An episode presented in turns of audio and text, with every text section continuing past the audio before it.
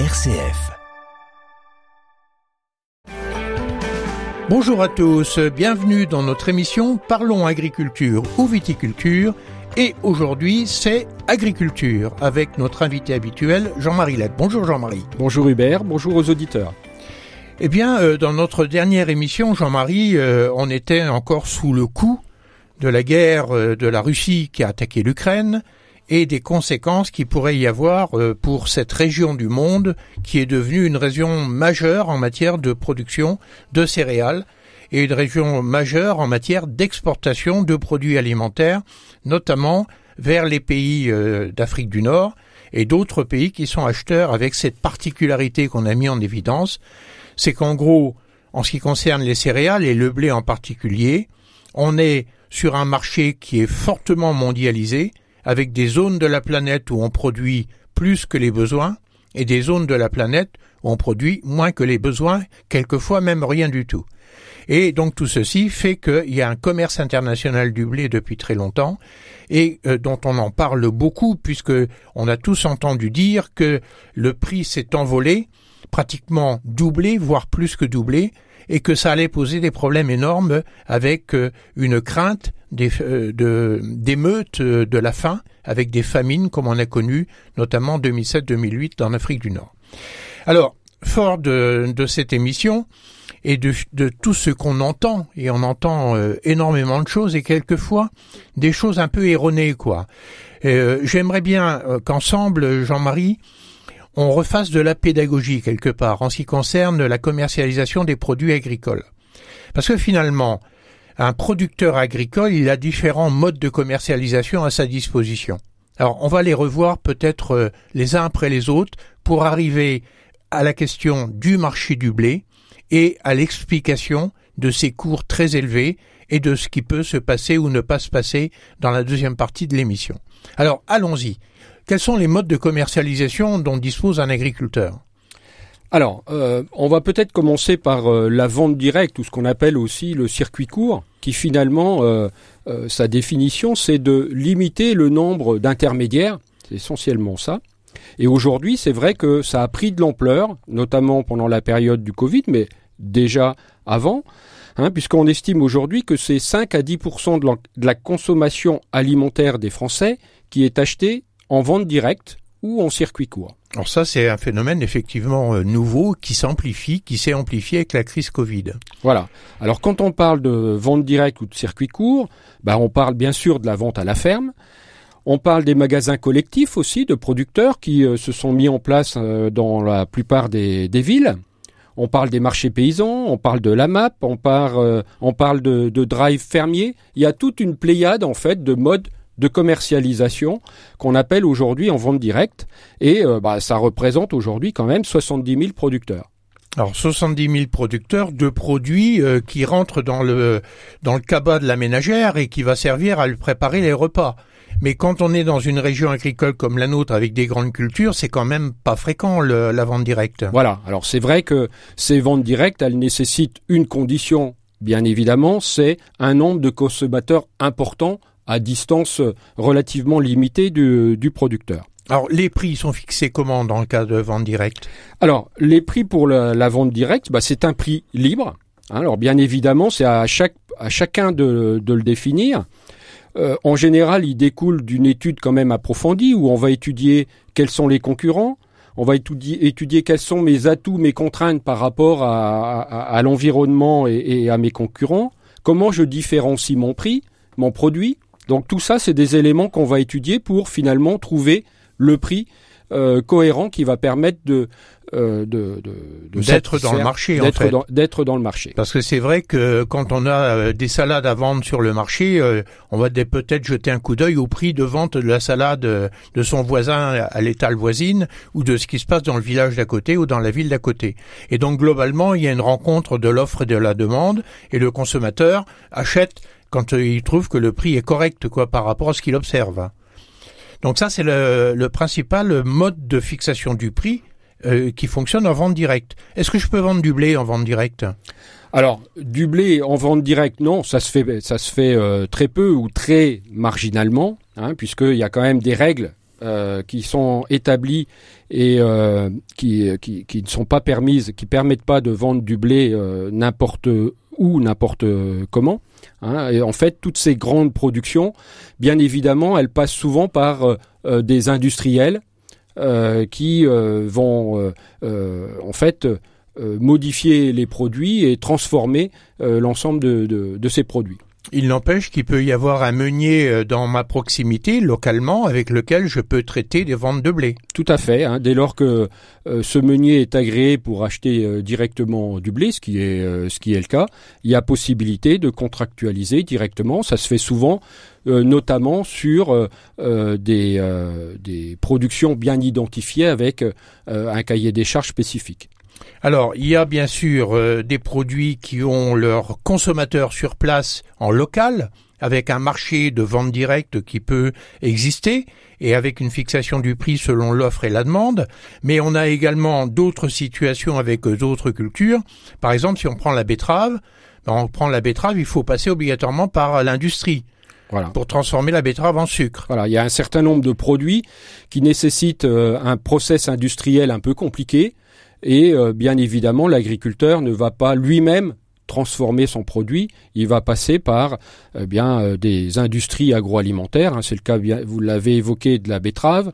C'est le cas aussi du chanvre, par exemple, hein, qui euh, lui aussi est souvent, il est nécessaire de le transformer avant de le, de, le vendre directement. Donc en tout état de cause, il y a pour la vente directe, le marché il est libre, une mise en vente librement, c'est la règle de base de fixation du prix entre un vendeur et un acheteur, c'est l'offre et la demande, c'est le positionnement dans le marché, mais ça ne concerne pas tous les produits agricoles. Et si je prends par exemple les produits laitiers, les produits laitiers sont les produits transformés. Alors comment le prix qui est payé au producteur par le biais du collecteur de lait est-il fixé ce prix-là? Alors, euh, si on prend l'exemple du lait, vous avez quand même des cotations euh, euh, nationales sur deux produits, euh, sur euh, la poudre de lait et le beurre. Et c'est bien évidemment l'industriel qui va vendre de la poudre de lait ou du beurre, eh bien, il va tenir compte de ses charges internes pour arriver à un prix d'achat du lait au producteur. Alors le, euh, pour la poudre de lait, là il y a un marché avec des échanges, il y a une référence quasiment pour un marché mondial puisque la poudre de lait circule sur la totalité de la planète, le beurre quasiment aussi. Tout à fait. Donc c'est l'offre et la demande par des grandes quantités entre ceux qui détiennent le produit et ceux qui en ont besoin. Voilà, hein, c'est exactement ce qu'on voit aujourd'hui à l'instar des autres matières premières agricoles. Euh, le lait, le prix du lait payé aux producteurs monte, bah, tout simplement parce que euh, le prix de la poudre et du beurre sur les marchés internationaux ont eux aussi euh, fortement augmenté. Et puis on le verra tout à l'heure, mais il y a un courant général des matières premières qui embarque un peu toutes ces matières premières. Alors, il y a euh, ces fameuses négociations commerciales dont on parle chaque année entre les industriels de l'agroalimentaire et les grands acheteurs, les grandes centrales d'achat c'est quand même, je pense, là aussi un mode de fixation du prix et de rémunération du producteur.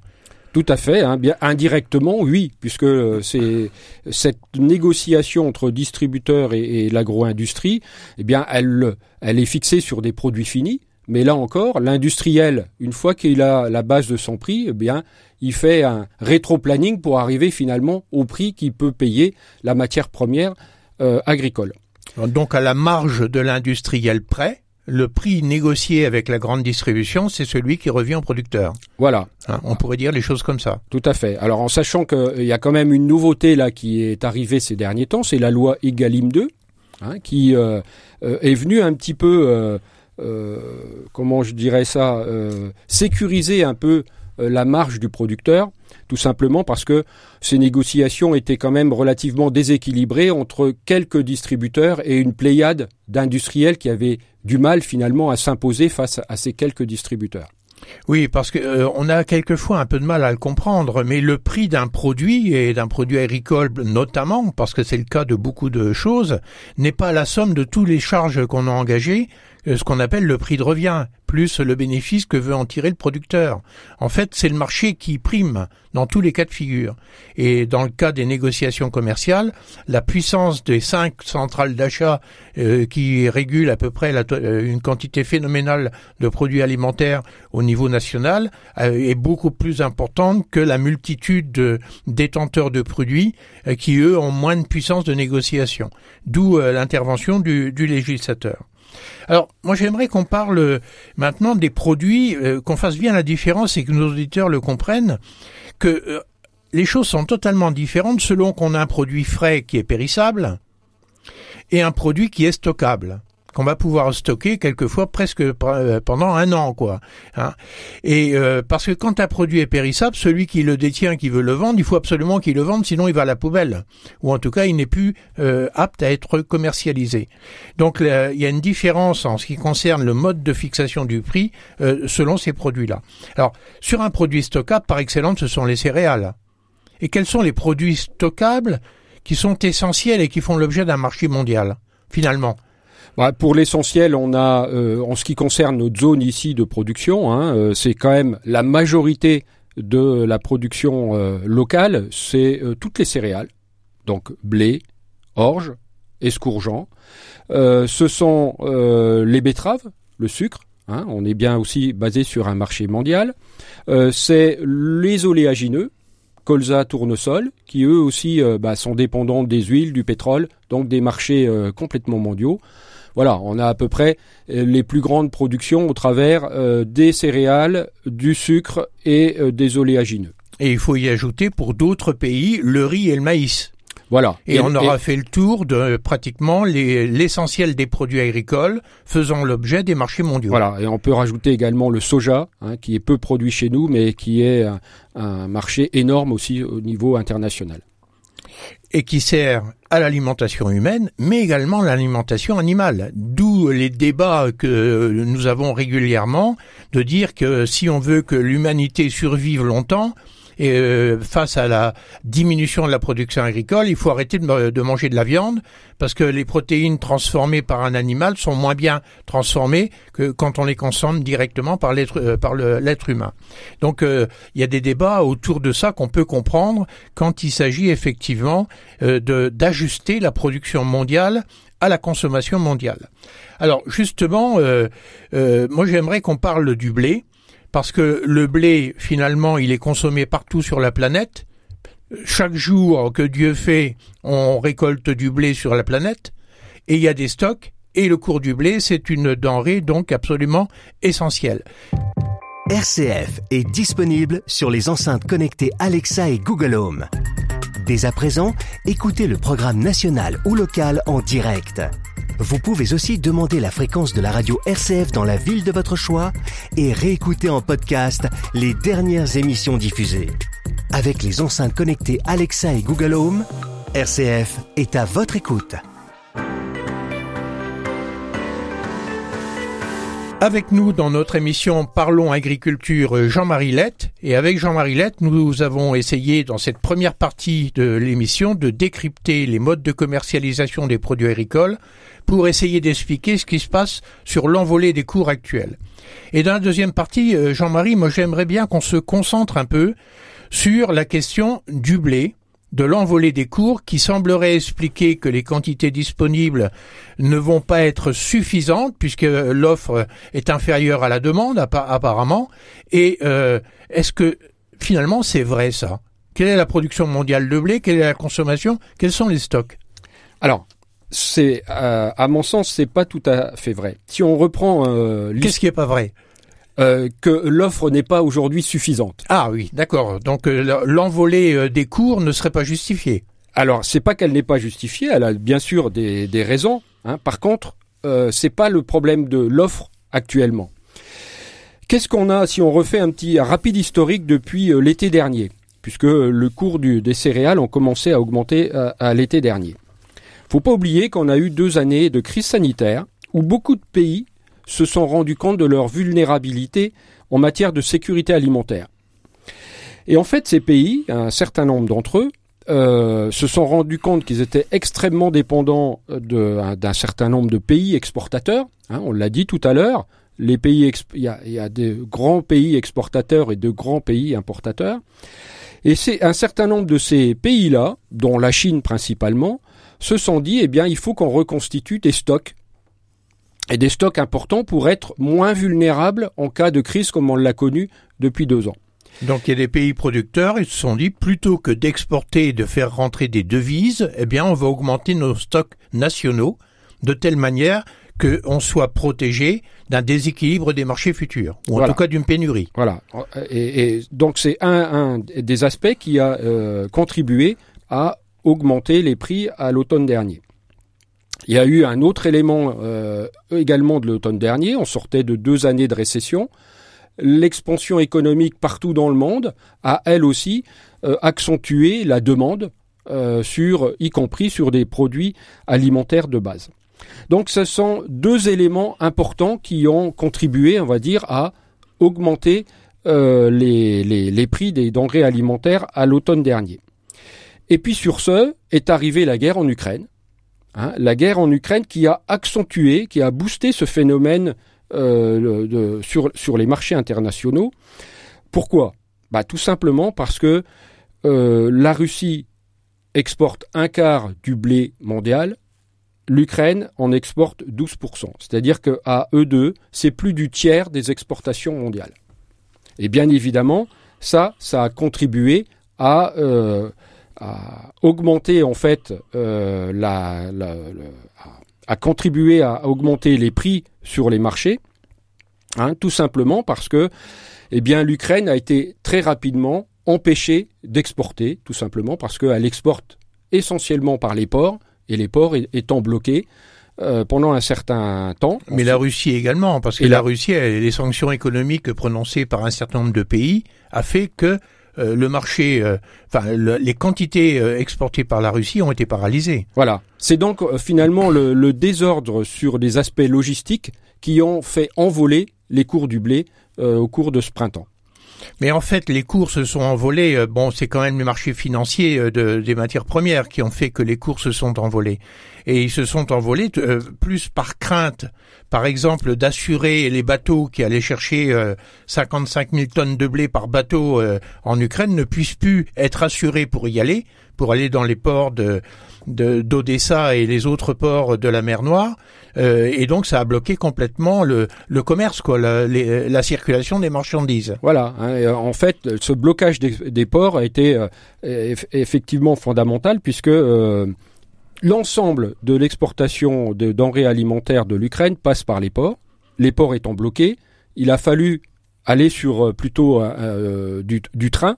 Or, pour faire l'équivalent d'un bateau, il faut à peu près 50 trains, en sachant que euh, les voies sont pas les mêmes entre l'Ukraine et la Pologne et ses pays voisins. L'écartement des voies. L'écartement des voies. Donc hein, les trains euh, ne peuvent pas circuler directement entre l'Ukraine, la Russie et l'Europe, par exemple. Voilà. Donc c'est impossible de remplacer en fait euh, tous les départs en bateau par des départs en train.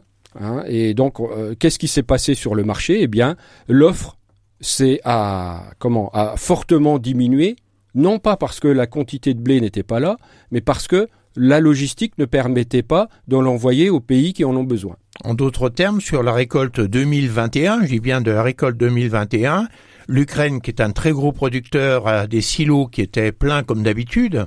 Et, ces silos, qui le sont toujours. Et qui le sont, oui, en euh, partie. presque presque encore pleins. Euh, au point qu'ils ne pourront pas mettre la nouvelle récolte. Et donc, euh, ceci a posé un véritable problème. Et l'inquiétude que ça a suscité, eh bien, a fait monter les prix.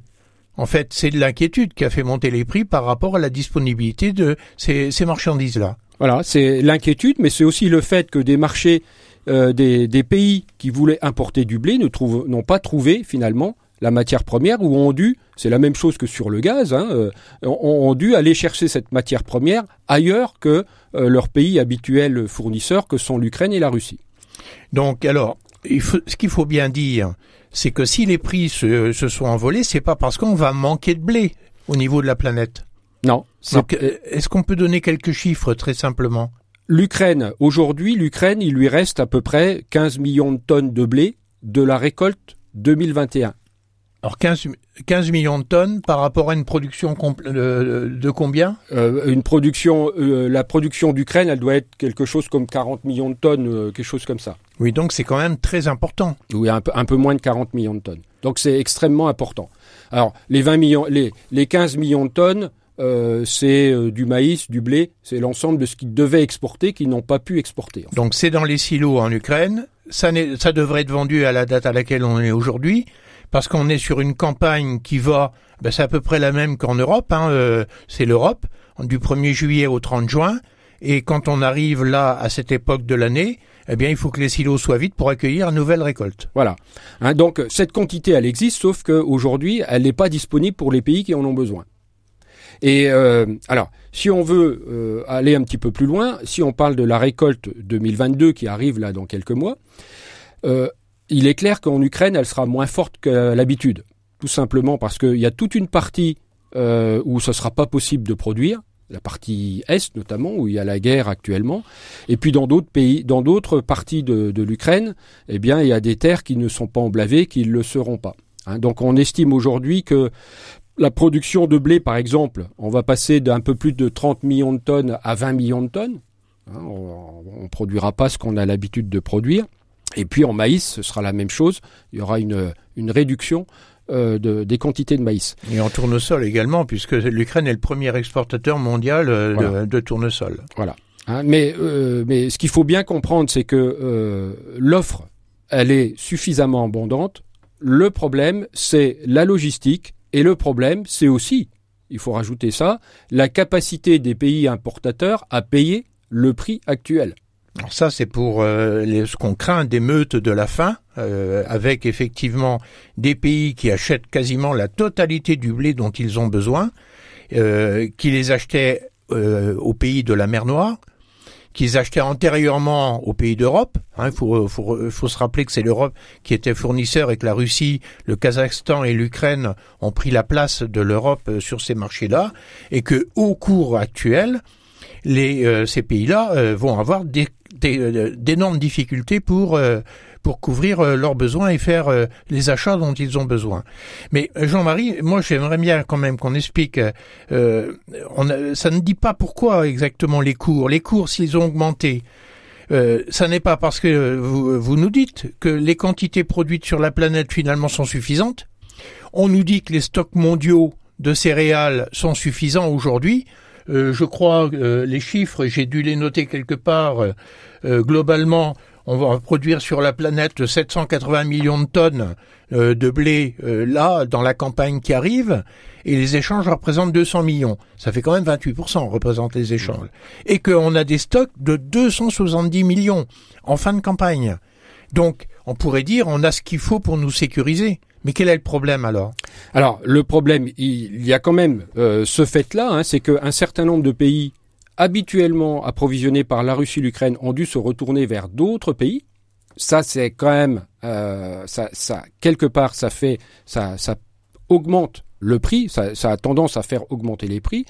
Et puis il y a un deuxième élément euh, qu'il faut ajouter, hein, c'est que sur les marchés internationaux, il n'y a pas que les producteurs et les industriels et les importateurs et les exportateurs euh, qui jouent sur euh, ces marchés-là, il y a aussi les marchés financiers et les spéculateurs. Alors essayons d'expliquer ça. Essayons d'expliquer ça. En fait, euh, en fait, un agriculteur, quand il vend son blé, euh, souvent il le vend par l'intermédiaire d'un organisme stockeur, coopératif ou négociant. Et euh, au moment où il le vend, il a des choix qu'il peut, qu'il peut le faire, lui, en ce qui concerne le prix. Alors l'agriculteur, oui, il a, en gros, hein, si on veut simplifier les choses, il a deux choix possibles. Soit il délègue la vente de son produit au meilleur prix à la coopérative ou à son négociant, qui lui va lui faire un prix moyen sur toute la campagne en fonction de toutes les ventes qu'il va enregistrer, soit l'agriculteur peut aussi décider lui-même de toper euh, au jour qu'il le décide la vente de sa récolte. Par exemple, il peut déjà euh, vendre sa récolte 2023 aujourd'hui? Exactement, hein, puisqu'elle est déjà cotée euh, sur les marchés, que les négociants, les, les, organismes stockeurs font déjà des propositions aux agriculteurs pour leur acheter à un prix déterminé le, leur moisson 2023. Donc il y a toujours un volume de, de un volume de, de, blé qui est, qui se négocie au travers des marchés financiers euh, euh, sur euh, la planète pour des époques différentes, mais n'empêche qu'à l'échéance choisie, il faudra bien livrer le blé. Voilà, là on est là on, quand on parle d'agriculteurs et d'industriels, on a des, affaire à des gens qui ont du physique. Voilà. Il y a bien de la marchandise. Mais sur les marchés, il y a aussi des, des opérateurs qui n'interviennent que sur du papier, que sur des aspects financiers. Eux, ça les intéresse pas d'avoir du blé dans leur euh, magasin. Voilà. Eux, ils achètent du papier euh, qui est la valeur de blé et ils savent que ce papier qu'ils achètent peut varier dans le temps, à un prix qui peut varier dans le temps, et ils vont faire leur bénéfice sur les variations. Exactement. Leur, leur seul objectif, c'est d'acheter moins cher que ce qu'ils vont revendre à un moment donné euh, ce qu'ils ont acheté. On est sur de la pure spéculation. Et ça, bien souvent, ça vient alimenter, augmenter, on va dire, la hausse ou la baisse d'un marché. Et on dit même que sous forme de papier, donc à la bourse du commerce, eh bien, euh, quelquefois, une tonne de blé peut être achetée et revendue sept ou huit fois. Oui, bien évidemment. Mais il n'empêche qu'il faudra qu'à l'échéance, il soit livré à celui qui l'a acheté. Tout à fait. Hein. et donc, euh, euh, ce qui est surtout important, c'est que les prix qui résultent de ces marchés financiers, c'est les prix sur lesquels on négocie quand même. Exactement. Hein, et on négocie la totalité de la production mondiale quasiment tout ce qui est tout le marché mondial, il est basé là-dessus, à la fois sur la demande euh, et l'offre des industriels et des différents pays exportateurs, et bien évidemment aussi euh, les interventions des spéculateurs qui peuvent, bah, encore une fois, augmenter ou baisser le prix des marchés selon la tendance auquel ils croient. Alors certains pensent que ces marchés ont un aspect vertueux, en ce sens qu'ils ont euh, ils ont comme conséquence de pouvoir déterminer le prix auquel on achètera pour une marchandise euh, dont on aura besoin dans le futur, et d'autres pensent que au contraire ils ont euh, un, aspect absolument négatif parce qu'on on décolle complètement de la réalité de l'offre et de la demande. Ces intervenants financiers ont tendance à amplifier les hausses et les baisses des marchés. Complètement. Et eux, en fait, ce qu'ils négocient, ce sont des informations ou en tout cas des prévisions qu'ils font avec euh, euh, en gros un pronostic sur un certain nombre de choses qui vont arriver et en fonction de ça, ils se positionnent. Donc euh, ces marchés financiers ont donc un rôle extrêmement important. Mais ce qu'il faut quand même dire, c'est que, et on arrive à la fin de cette émission, c'est que la crise Covid d'une part, avec euh, le relent de souveraineté des pays et d'indépendance alimentaire euh, euh, qu'elle a provoqué. Et cette guerre en Ukraine qui est un peu la goutte qui fait déborder le vase en ce qui concerne la, multiplication des, des, des raisons d'être inquiets et de l'incertitude, eh bien, en font que les pays producteurs sont devenus plus égoïstes en augmentant leurs propres stocks donc moins de disponibilité sur les marchés et l'augmentation des cours qui est causée par euh, finalement c'est du bonheur pour les spéculateurs que d'avoir des grandes fluctuations parce qu'ils gagnent leur vie justement sur les, les écarts, sur les variations, eh bien fait qu'au final il y a un certain nombre de pays non producteurs qui vont se retrouver face à des situations absolument inextricables avec des besoins et avec une marchandise qui existe quelque part sur la planète, mais qui n'est pas disponible, et qui est surtout pas disponible au prix où elle est. Avec en plus des phénomènes que, comme vous l'avez dit, Jean-Marie, qui font qu'on a une augmentation des taux d'intérêt, qui font qu'ils n'auront pas forcément facilement accès au crédit pour pouvoir acheter les quantités en question. Effectivement, hein, on peut penser à tous ces pays, notamment les pays africains, mais ce sera le cas aussi chez nous, où euh, euh, le coût alimentaire euh, va lui aussi augmenter euh, la dernière étude montre que euh, le coût de l'alimentation va augmenter en moyenne de 250 euros par personne en 2022. Hein, ça fait à peu près 10% de hausse sur le coût alimentaire. Euh, ici en France. Et quand on dit ça, on est en train d'expliquer une des causes de l'inflation dont on parle maintenant tous les jours dans les actualités. On aura l'occasion, Jean-Marie, de se retrouver à la rentrée. Et à la rentrée, j'aimerais bien qu'on parle euh, finalement du côté bénéfique pour les agriculteurs de cette envolée des cours. Est-ce que c'est tout bénéfice ou est-ce que ça mérite d'être discuté? Eh bien, on aura l'occasion de se revoir. D'ici là, on vous dit euh, au revoir à tous et très bon été. Au revoir.